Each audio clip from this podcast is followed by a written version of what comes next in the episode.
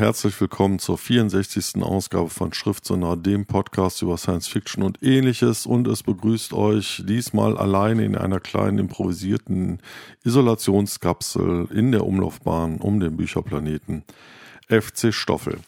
Ich spreche über folgende Bücher. Einmal Der Atem einer anderen Welt, eine Sammlung von drei Novellen von Seanan McGuire. Dann Infinite Detail, ein Roman von Tim Mohan. Dann ganz aktuell Cube von Tom Hillenbrand und ebenso brandaktuell Zauberklingen von Joe Abercrombie. Viel Spaß!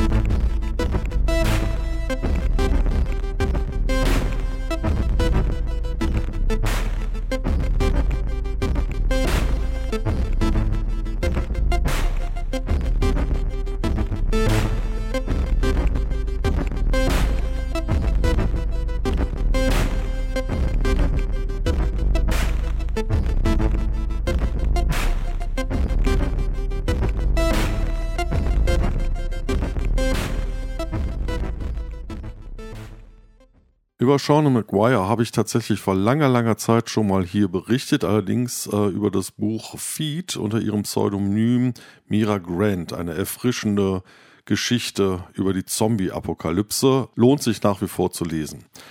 Nun unter ihrem echten Namen Sean McGuire, Der Atem einer anderen Welt. Es ist eine Sammlung von drei äh, Novellen, auf Englisch Every Heart a Doorway, Down Among the Sticks and Bones und Beneath a Sugar Sky.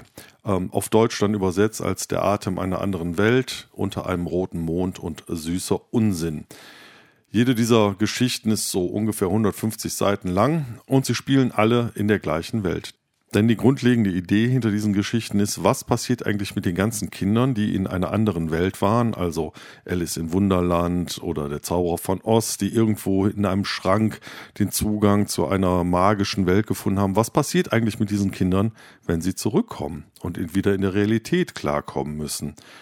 Irgendwie ist es ja völlig klar, dass sie äh, für verrückt erklärt werden und äh, eine besondere Behandlung brauchen.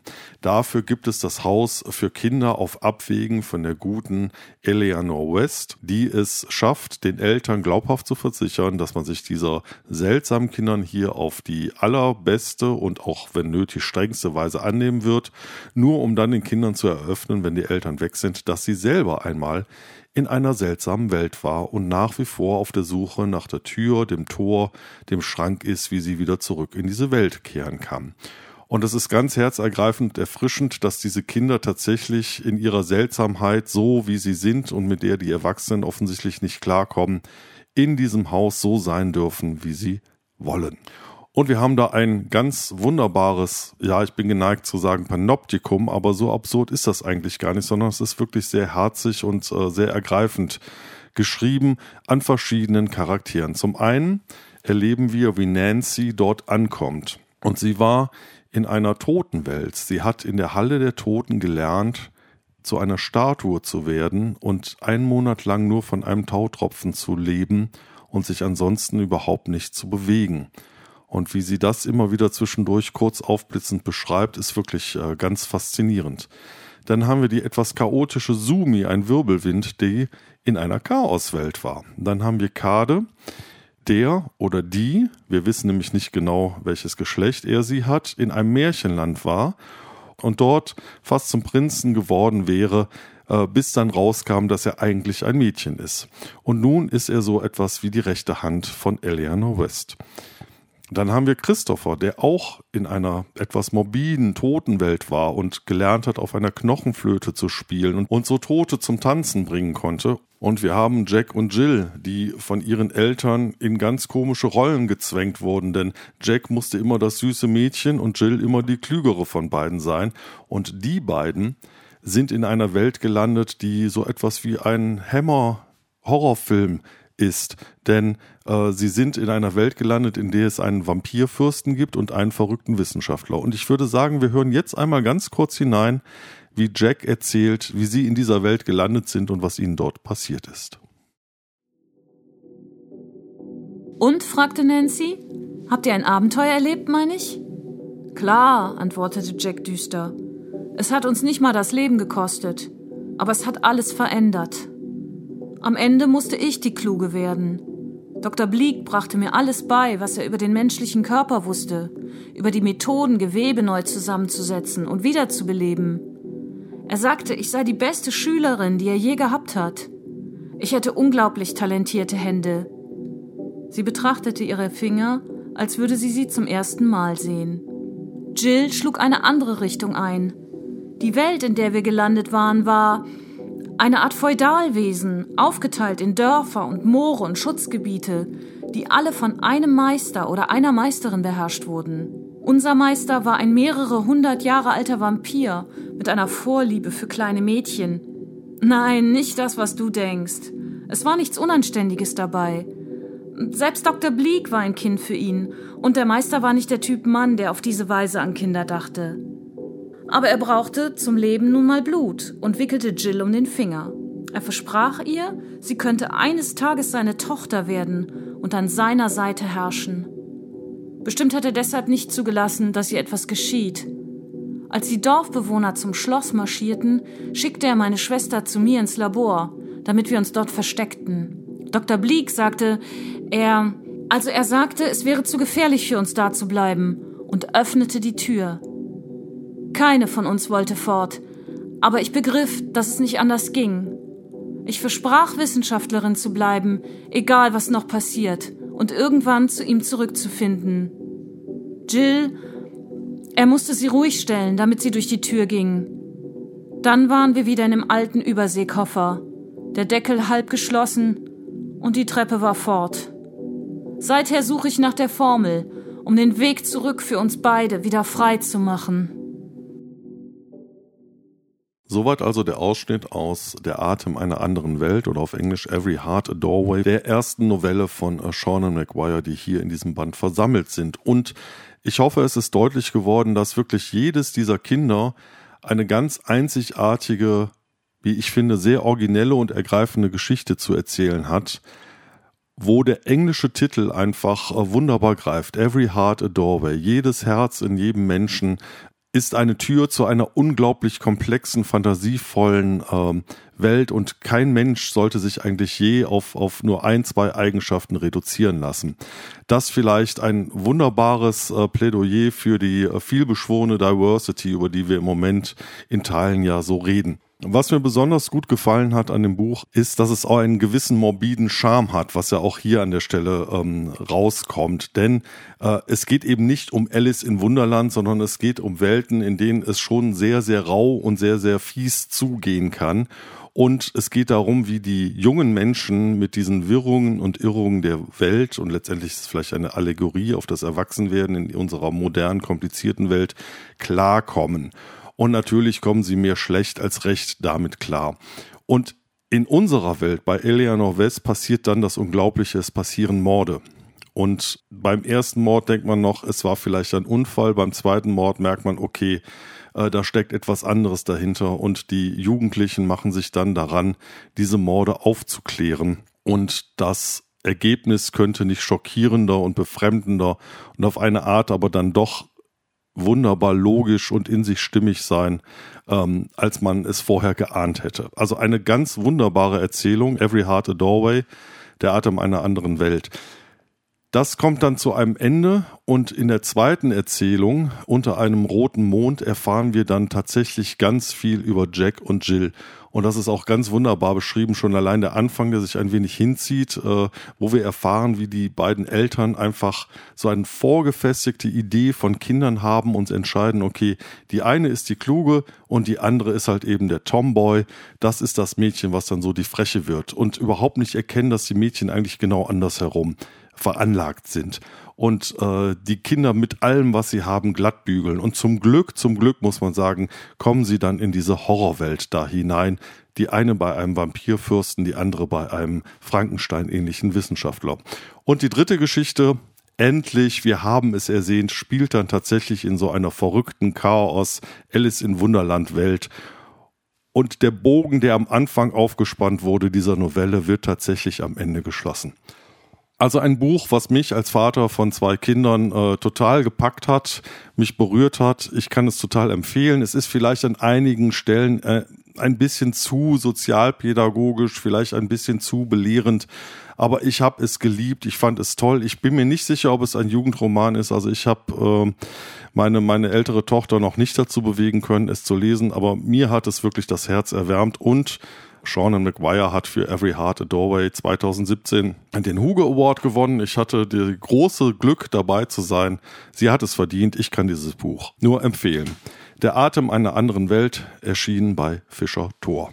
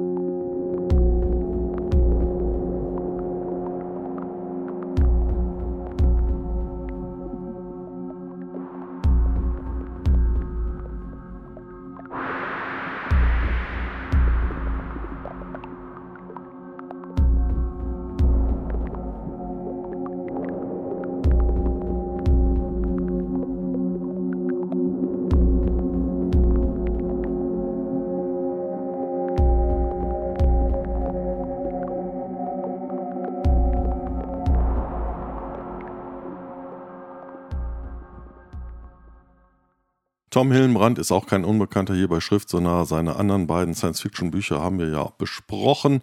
Und nun also Cube, der quasi zweite Teil, die Fortsetzung von Hologrammatica. Ich habe das Buch gelesen, das ist ja jetzt ganz druckfrisch mehr oder weniger, weil er eigentlich beim Science-Fiction-Stammtisch in Stuttgart Anfang April hätte lesen sollen. Das hat aus den bekannten Gründen ja jetzt nun nicht geklappt. Ähm, aber falls ihr in der Nähe von Stuttgart wohnt, ähm, es lohnt sich dort beim Stammtisch vorbeizugucken. Also eine sehr, sehr nette Runde mit einem tollen Programm. Ähm, es gibt natürlich in ganz Deutschland Stammtische, also irgendwann werden wir ja wieder zusammenkommen können und uns in Real Life sehen können. Also guckt doch mal bei so einem Stammtisch vorbei. Aber ich schweife ab. Also Cube ist die Fortsetzung von Hologrammatica. Und wir erinnern uns, es geht um KI. Es geht um Computer, die Bewusstsein erlangen und so mächtig werden, dass die Menschheit sie als Bedrohung empfindet. Es gab zwei Zwischenfälle. Einer liegt weiter zurück. Der zweite Zwischenfall wurde in Hologrammatika mehr schlecht als recht irgendwie abgewendet. Aber wir wissen, die KI damals ist entkommen ins Weltall.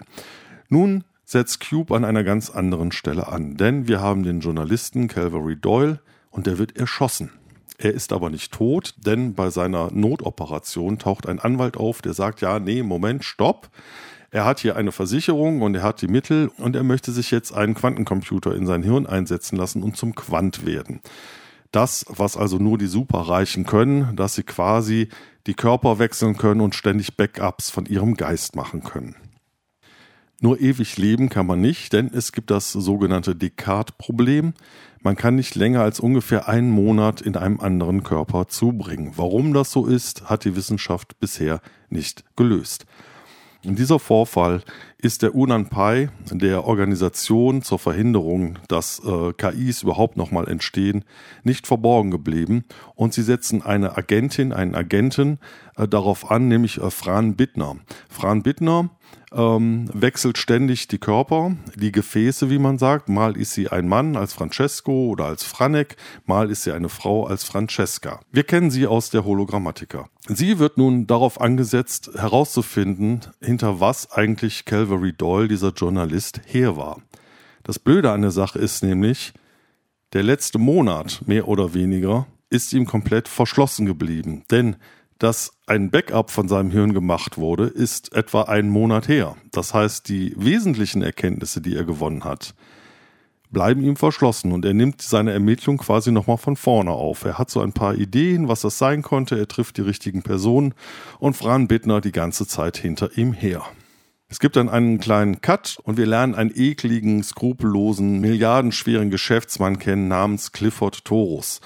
Er setzt alles daran, dieses Descartes-Problem zu lösen. Er träumt von der Unsterblichkeit, denn er hat ein Ziel.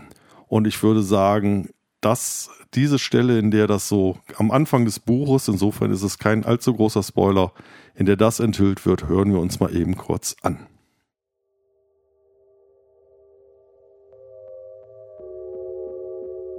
Clifford ging zu seinem Schreibtisch. Behutsam setzte er den Würfel auf die Arbeitsplatte ab bevor er in seinen Chefsessel Platz nahm. Eine Weile lang saß er einfach nur da. Über seine aufeinandergelegten Fingerspitzen hinweg betrachtete er den Würfel.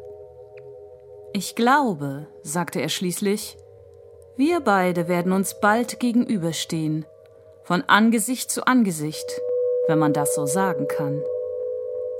Es war unwahrscheinlich, dass der Würfel ihn hören konnte, nach allem, was Clifford über die mysteriösen Umstände seiner Erschaffung hatte in Erfahrung bringen können, war er seit rund 50 Jahren nicht an eine Stromquelle angeschlossen gewesen. Zudem besaß der kleine Quantencomputer keinen internen Akku. Das waren die Fakten, jener Teil der technischen Parameter, den er rational erfassen konnte. Sein Gefühl sagte ihm hingegen, dass das Ding im Würfel alles mitbekam, was er erzählte. Ich bin zwar bei weitem nicht so clever wie du, aber clever genug, um zu wissen, dass ich dich nicht einfach anschließen kann. Ich muss zunächst deine Ankunft vorbereiten.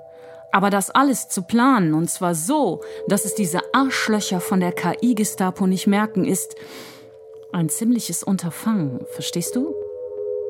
Clifford beugte sich vor und tippte leicht gegen den Würfel.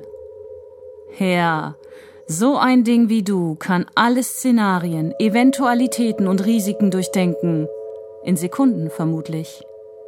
Aber ein Mensch braucht länger. Ich muss ganz sicher gehen.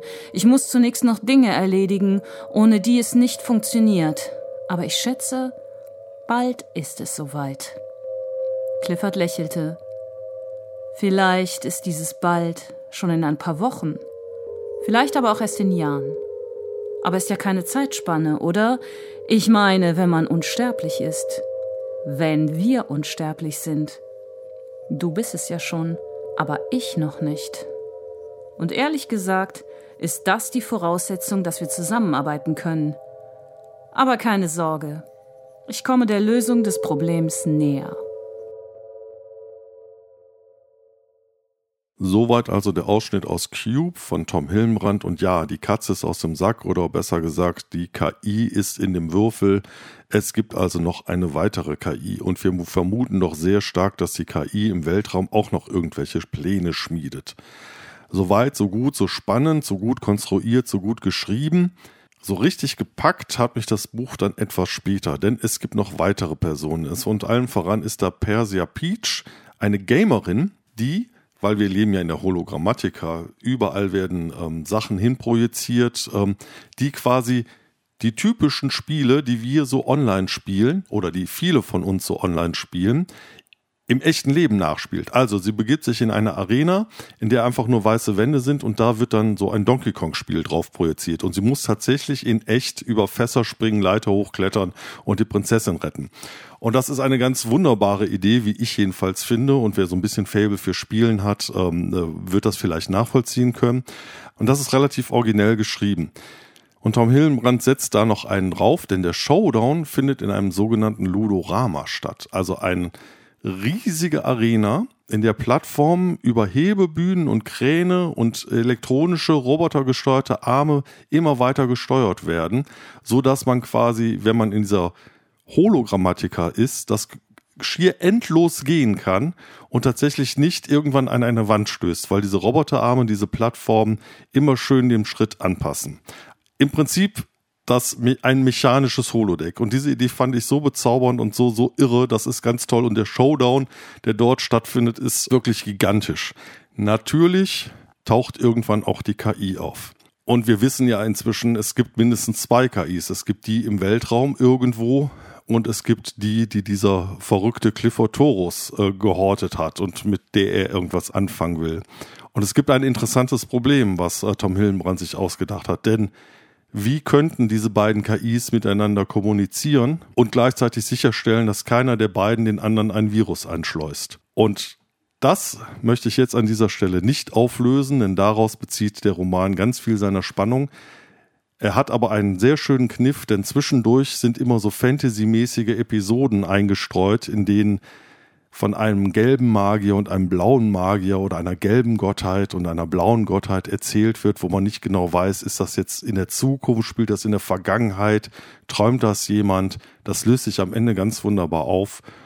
Ja, ein großer Spaß, möchte ich sagen, knüpft wunderbar an die Hologrammatika an, ist nicht einfach nur eine, eine hinterhergeschobene Fortsetzung, sondern hat viele originelle gute Ideen, meiner Meinung nach sehr lesenswert. Ich habe es jedenfalls genossen. Tom Hillenbrand Cube erschien bei Kiepenheuer und Witsch.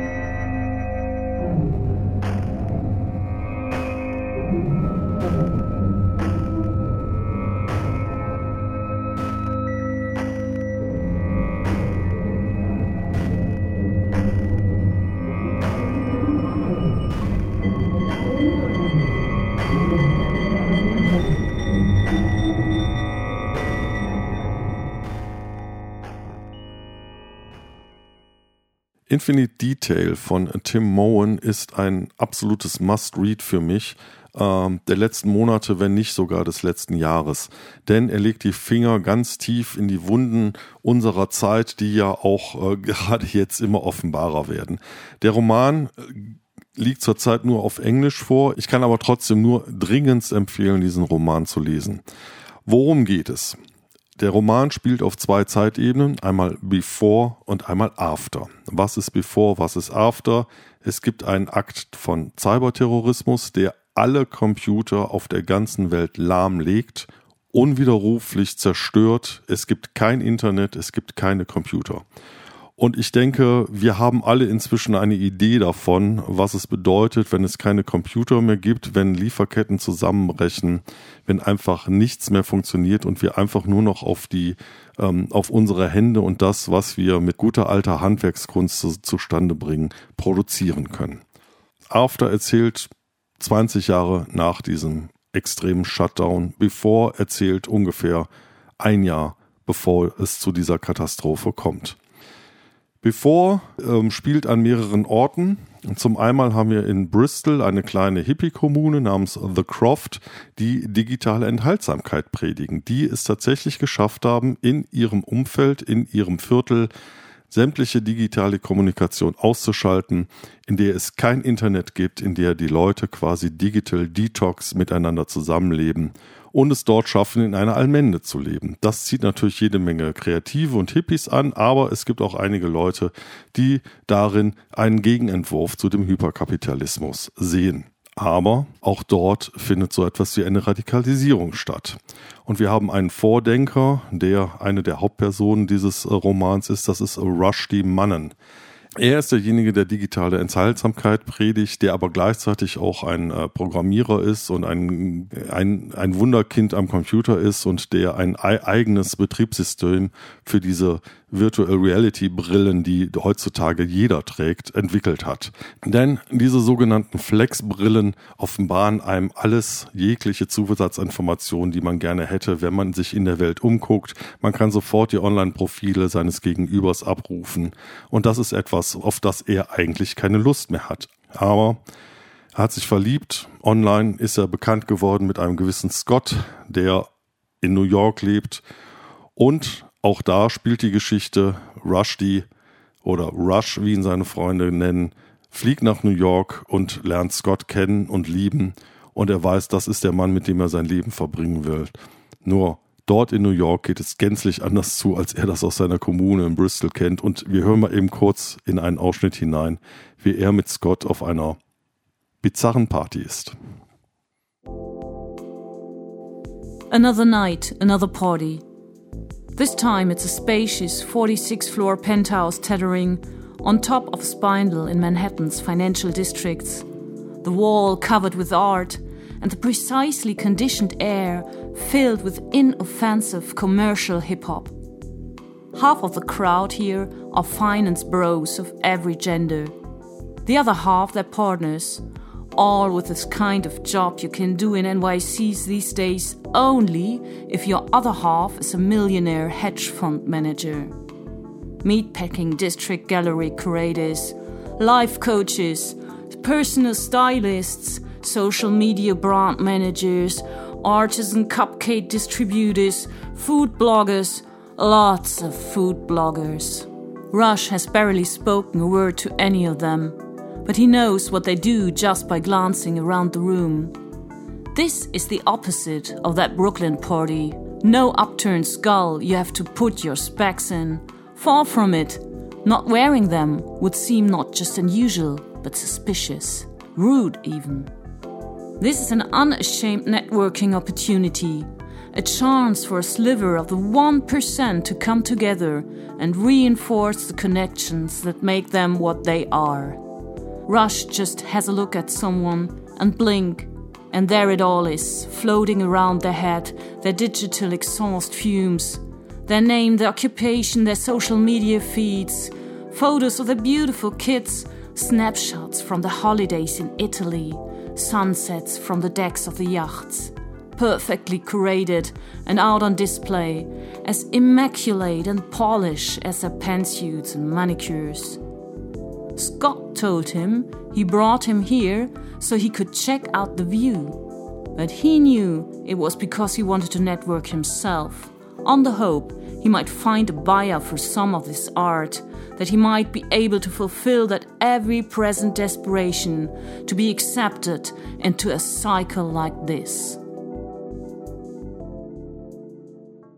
Soweit also der Ausschnitt aus Infinite Detail von Tim Moen und äh, wir erkennen natürlich, in welchem Dilemma sich äh, Rushdie befindet. Einerseits seine Liebe zum Scott, andererseits diese absolute Ablehnung dieser digitalen äh, Bohem, in die er da geraten ist das Tolle an dem Buch ist, es funktioniert eigentlich wie mehrere Kurzgeschichten hintereinander, so ungefähr bis zur Hälfte des Buches. Werden in wunderbaren Kapiteln, die in sich einen tollen Spannungsboden haben, die auch immer wieder einen Aha-Moment haben, Momentaufnahmen genommen und wunderbar miteinander verknüpft und äh, Leute charakterisiert.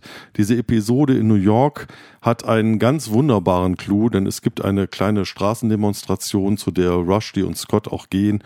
Und was dort passiert, äh, ist ein kleiner Vorgeschmack auf das, was später noch kommen wird. Es gibt aber noch andere Gestalten und das, was dann nach diesem Shutdown, nach, diesem, nach dieser Cyberkatastrophe passiert, ist auch sehr toll geschrieben. Es gibt zum einen Mary, die in diesem Croft in Bristol halt noch arbeitet und die Geister sehen kann.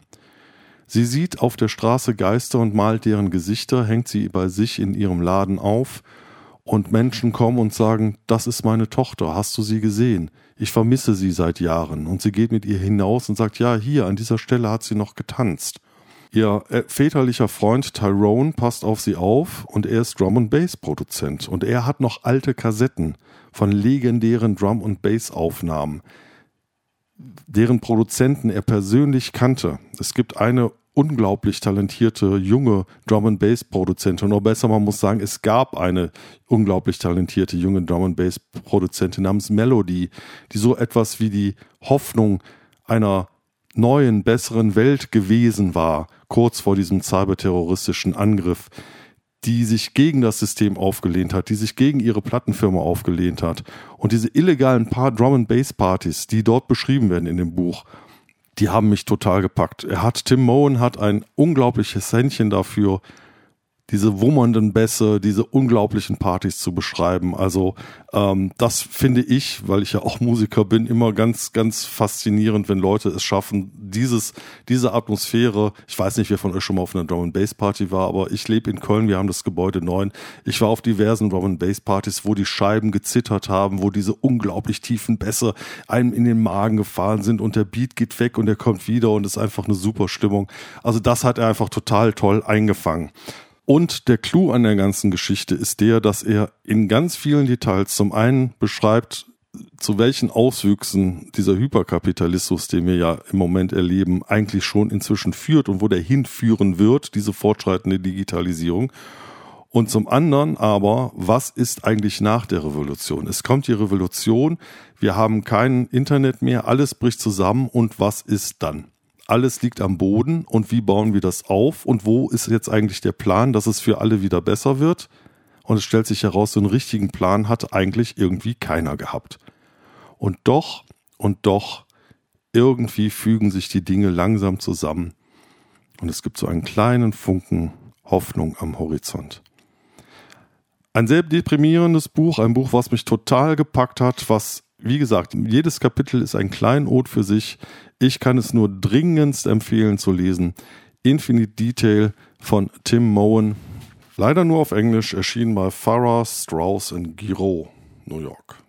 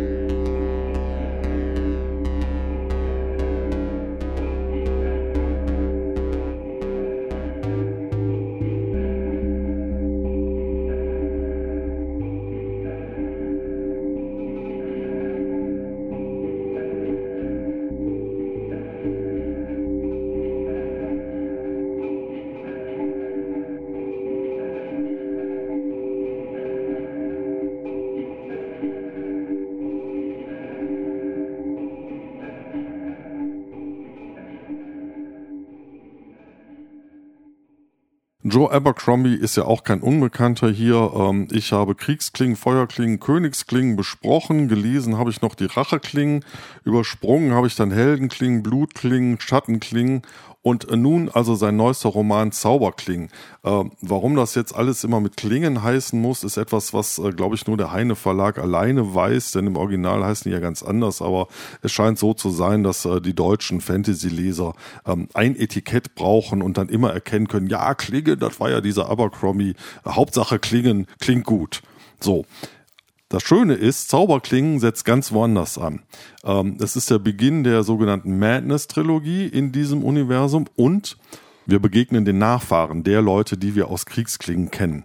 Und das ist in diesem zeitlichen Abstand, den ich dazu habe, als ich diese Bücher gelesen habe, ganz wunderbar, weil ich mich auch nur noch so schemenhaft daran erkennen, er, äh, erinnern kann, wer eigentlich jetzt diese Leute waren. Und sie tauchen in diesem Roman, in Zauberklingen, tauchen sie auch nur so am Rande im Hintergrund auf. Und das, was ich noch erinnere, wird dann so ganz leicht angetippt und äh, äh, ähm, wie Schatten im Nebel sind diese Leute im Hintergrund. Und das ist äh, zumindest in meiner Lesebiografie, kommt dieser Roman genau jetzt zur richtigen Zeit, auch weil ich nach Infinite Detail etwas leichtere Kost lesen wollte. Aber auch wenn er zügig geschrieben ist und es ordentlich zur Sache geht und an vielen Stellen auch einfach da mal Spaß macht, er schafft es doch an der einen oder anderen Stelle, ähm, einen dann auch noch auf einer anderen Seite zu packen. Aber dazu gleich mehr. Also, wen haben wir da? In der Reihenfolge ihres Auftreten. Wir haben dort Ricke, die Tochter des Hundsmannes. Wir erinnern uns, der Hundsmann, ein großer Nordmann, ein namhafter Mann, ein Freund von dem blutigen Neuner. Und Ricke hat das sogenannte lange Auge. Sie kann ein bisschen in die Zukunft sehen, sie ist von Visionen geplagt und an ihrer Seite ist die Schamanin Isan Ipfeil, die versucht, diese Visionen, diese epileptischen Anfälle, die sie immer hat, in die richtigen Bahnen zu lenken. Dann haben wir ja Leo dann Brock, ein ganz junger Mann, der ist der Sohn der Statthalterin von England. Er wird von seinen jungen Testosteron geplagten Freunden als der junge Löwe hochstilisiert. Er will nichts anderes als kämpfen und den Barbaren, die in das Nordreich einfallen, kräftig auf die Mütze hauen. Er ist schon fast tollkühn und es fehlt ihm ein wenig am taktischen Verstand. Dann haben wir, ganz wunderbar, Savine dann Glockter, die Tochter von Sand dann Glockter, dem Erzlektor diesen schönen, widerlichen, faszinierenden, ambivalenten, genialen Inquisitor aus der Klingentrilogie. Und sie ist eine ganz und gar gewissenlose Investorin. Sie versteht es wie keine andere, sich auf dem gesellschaftlichen Parkett zu bewegen, Intrigen zu schmieden, die einen hochleben zu lassen, die anderen ähm, zu zerstören, falsche Versprechungen zu machen, an den richtigen Schrauben zu drehen und Investitionen zu tätigen. Denn, und das ist der Clou an diesem ganzen Roman, die Industrialisierung hat begonnen. Es werden Maschinen erfunden und es ist, wie wir das aus der Geschichte kennen, die Spinnereien trifft es als erstes, indem automatische Spinnereien, äh, Spinnermaschinen ge gemacht werden. Dann gibt es die automatischen Webstühle. Auch die ganzen Weber werden arbeitslos. Und das, was wir aus der Geschichte der Industrialisierung kennen, wird hier quasi nochmal nacherzählt. Dann haben wir noch Orso, den Sohn des, äh, des Königs von Jesal, mehr oder weniger ein Tauge nichts, ein Tu nichts gut, der den Tag hineinlebt, der sich mit Huren umgibt, der den ganze Zeit nur säuft, der weiß, er könnte Gutes tun, aber ach herrje, irgendwie kam da doch wieder diese Flasche Wein dazwischen, ein Phlegmat ohne Ende, der dann am Ende aber doch versucht, das Richtige zu tun, allein wird es ihm gelingen, man weiß es nicht wunderbar. Wir haben auch ganz tolle Nebenfiguren. Bei den Nordmännern, die Angland jetzt wieder für sich erobern wollen, haben wir Stauer Dunkelsund oder Stur Dunkelsund, wie man ihn ausspricht, der Sohn des schwarzen Kalders. Und das ist ein wirklich harter Brocken. Nicht umsonst wird er der große Wolf genannt.